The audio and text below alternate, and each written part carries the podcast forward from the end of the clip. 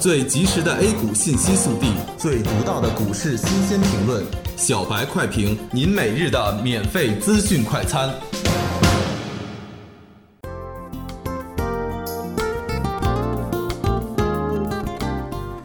各位听友，大家好，欢迎收听十二月十日的小白快评。小白快评今日话题：注册制细则将推出，大盘继续二次探底。政策上，期待已久的注册制度细则将会在月底前推出，因此而受益的券商板块今天出现了大涨，带动了大盘的上攻。早盘低开之后，随着券商板块的全面反弹而出现了反弹，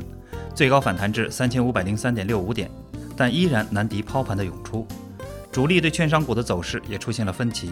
率先封涨停板的东兴证券，仅仅封板二十分钟就被大卖单炸开了，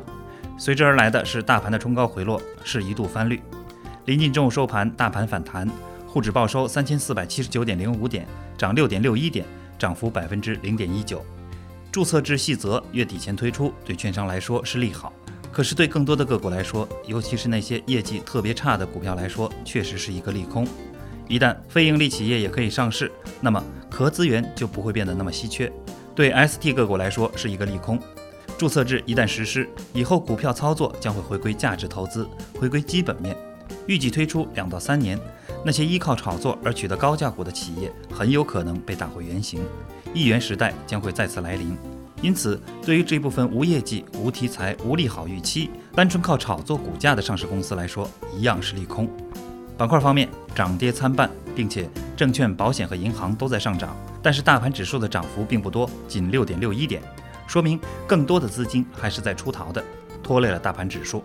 证券、电信运营、公共交通、酒店、餐饮、通讯设备和保险等板块涨幅居前，矿物制品、船舶、航空、仓储物流、供气供热和有色跌幅居前。日线指标的 KDJ 已经开始转好，金叉在即，但是 MACD 的指标走势并不好，绿柱继续放大。六十分钟图上虽然 KDJ 和 MACD 都已经转好，但这种技术优势并没有被主力好好的利用，因此二次探底的过程将会继续上演。所以，投资者还是以谨慎为主，控制仓位。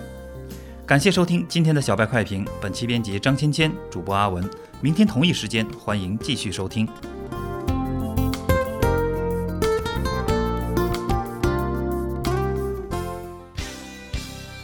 学习玩耍两不误。小白炒股学堂，小白炒股学堂，小白炒股学堂，小白炒股学堂，小白炒股学堂，你的股神之路从这里开始。